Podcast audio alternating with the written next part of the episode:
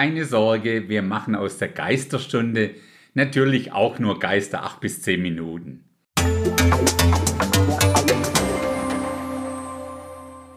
Wir schauen uns in der Zeit den Geist des Antichristen mal etwas näher an. Das von ihm heißt, dass er in diesen letzten Tagen immer stärker in Erscheinung tritt, sollten wir uns zum Einstieg erst nochmal den Begriff in den letzten Tagen anschauen. Einer der Schlüsselverse dazu steht in Hebräer 1, Vers 1. Nachdem Gott in vergangenen Zeiten vielfältig und auf vielerlei Weise zu den Vätern geredet hat durch die Propheten, hat er in diesen letzten Tagen zu uns geredet durch den Sohn. Demnach hat Gott in der Zeit vom Alten Testament auf ganz unterschiedliche vielerlei Arten und Weisen durch Propheten zu und mit den Menschen geredet. In den letzten Tagen hat er durch seinen Sohn Jesus zu uns geredet. Daher sind sich auch die meisten Gelehrten darin einig, dass diese besagten letzten Tage mit dem öffentlichen Wirken von Jesus hier auf Erden begonnen haben. Enden werden sie auf unserer Timeline gesehen mit dem Beginn des neuen Himmels und der neuen Erde. So, nachdem das auch besprochen ist, erinnern wir uns, dass wir uns bereits den original und endgültigen Antichristen und auch den falschen Propheten ja bereits angeschaut haben. Genauso haben wir in einer Episode nach seinem globalen wirtschaftlichen Reich geschaut und in einer anderen Episode haben wir nach seinem globalen religiösen Reich geschaut. Ein spannender Bereich fällt uns jetzt noch. Der global wirkende Geist des Antichristen, oftmals auch als antichristlicher Geist bezeichnet. Ich denke, eine der aussagekräftigsten Bibelstellen dazu finden wir in 1. Johannes 4, Verse 2 bis 3. Daran erkennt ihr den Geist Gottes, jeder Geist, der bekennt, dass Jesus Christus im Fleisch gekommen ist, der ist aus Gott. Und jeder Geist, der nicht bekennt, dass Jesus Christus im Fleisch gekommen ist, der ist auch nicht aus Gott. Und das ist der Geist des Antichristen, von dem ihr gehört habt, dass er kommt und jetzt schon in der Welt ist. Da ist er also der Geist des Antichristen. Wir wissen ja, dass der Antichrist als solcher nur ein sehr begrenztes Zeitfenster von sieben Jahren hat und davon auch nur dreieinhalb Jahre, in denen er sich selbst als Gott feiern kann.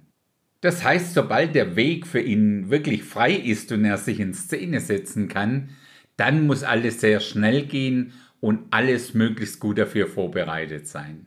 Meiner Meinung nach liegt die Hauptaufgabe von diesem Geist des Antichristen darin, die Menschen auf diesen Einsatz des Original-Antichristen optimal vorzubereiten. Bestimmt kennst du das oder hast vielleicht sogar schon live miterlebt, vor großen Veranstaltungen, Live-Fernsehshows und so weiter, kommen immer erst die sogenannten Anheizer oder Warm-Upper oder Einpeitscher zum Einsatz. Sie bereiten die anwesenden Gäste auf das vor, was da auf sie zukommt. Sie sorgen letztendlich dafür, dass die Stimmung bereits entsprechend aufgeheizt ist. Ihre Berufsbeschreibung liest sich in etwa so. Ihre Aufgabe, also die von diesen Anheizern, ist es, vor dem Auftritt von dem Start des Abends dafür zu sorgen, dass das Publikum frenetisch klatscht und ihn jubeln begrüßt. Sie sind auch dafür da, den Zuschauern rechtzeitig den Ablauf der Show zu erklären. Ist das Publikum an Spielen oder ähnlichem aktiv beteiligt, dann muss er dies proben. Übersetzt jetzt für unseren Zusammenhang bedeutet das so viel wie der Anheizer, also der antichristliche Geist, sorgt dafür, dass die Menschen letztendlich den Start der Endzeit, den Antichristen, jubeln begrüßen. Dieser Geist bereitet die Menschen auf das vor, was da kommen wird, und er wird ihnen das Spiel, die Verehrung und Anbetung des Antichristen, sehr gut erklären und mit ihnen einstudieren, damit es dann auch für die dreieinhalb Jahre optimal läuft. Vielleicht hast du das ja auch schon mal beobachtet, Fans verehren ja ihre Stars oftmals, ohne sie jemals vorher persönlich in irgendeiner Form getroffen zu haben. Ganz unabhängig, ob jetzt im Sport oder Musik oder in welchem Bereich auch immer.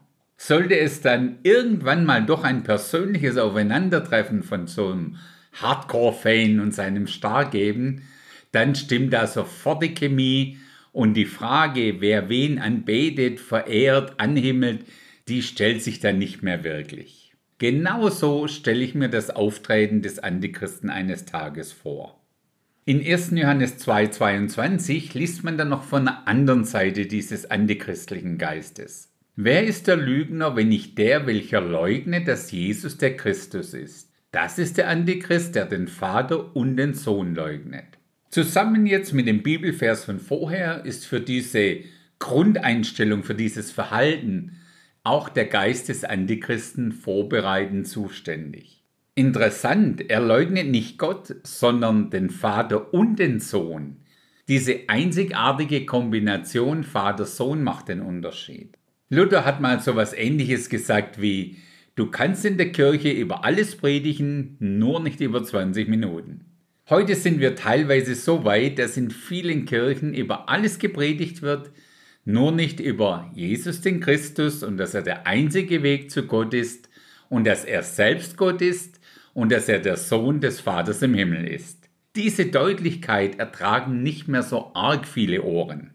Daher ist es gut, wenn wir uns bewusst sind, dass der antichristliche Geist sich vorrangig dort manifestieren kann, wo schon der richtige Christus bekannt ist. Oder die Menschen auf einen Erlöser, also auf einen Messias oder ähnliches warten. Nur so kann er auch anti, also anstelle von oder gegen ihn sein. Wie heißt es so schön, die Geister scheiden sich nicht an Gott, sondern an seinem Sohn Jesus Christus und an seiner einzigartigen Position in dieser dreieinigen Gottheit. So, mit diesen biblischen Infos ist doch recht deutlich, welcher Geist zum Beispiel hinter dem Judentum steht und hinter dem muslimisch-islamischen Glaubenskonstrukt und hinter dem Buddhismus und so weiter und so weiter und so weiter. Soweit mir bekannt ist es nur der christliche Glaube, der diese dreieinige Gottheit anbetet und als solche akzeptiert und respektiert. Aktuell ist das Christentum mit so ungefähr 33 Prozent die aktuell noch größte religiöse Gruppe auf dieser Erde. Dieses Drittel hat zumindest theoretisch die gleiche Glaubensgrundlage. An der Stelle wäre es sicherlich interessant zu wissen, wie viele der vielen Kirchen und Gemeinden heutzutage wirklich frei sind von diesen antichristlichen Einflüssen.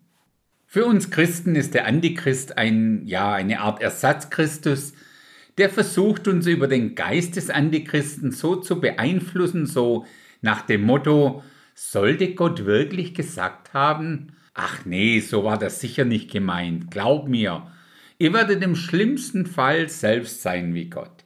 Wir haben das ja alle schon mal gehört und kennen das. Die anderen beiden großen Religionen warten hingegen aktuell doch recht sehnsüchtig auf einen Christus, also auf einen Gesalbten, der im Auftrag ihres Gottes in den letzten Tagen kommen soll.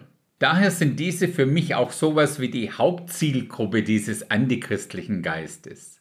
Die Juden als solche warten auf das erste Kommen ihres Messias. Nach der traditionellen islamischen Glaubensauffassung warten Moslems weltweit auf den sogenannten Mahdi, der in der Endzeit erscheinen soll. Du stimmst mir sicher zu, dass das geradezu die idealen und optimalen Bedingungen für das Erscheinen eines Antichristen sind. Und das vor allem dann auch noch in diesem Spannungsfeld rund um Israel und Jerusalem. Das Kernproblem dort ist ja bekanntlich die Koexistenz, also das Nebeneinanderherleben von Juden und Moslems. Doch was beide Gruppen wahrscheinlich ganz unbewusst verbindet, ist wie schon gesagt, dass beide auf einen Endzeiterlöser warten. Zumindest die jeweils religiösen Menschen dieser Gruppen. Die einen warten auf Jesus Christus, ohne zu wissen, dass der bereits da war und sie ihn vor über 2000 Jahren weder erkannt noch angenommen haben. Die anderen, also die Moslems, warten auf ihren Mahdi.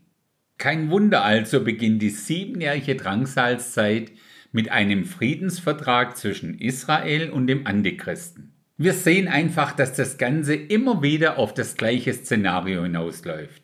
Und wir aktuell in sehr spannenden Zeiten leben. Gut, dass wir das Ende der Geschichte kennen. In diesem Sinne, bis zum nächsten Mal.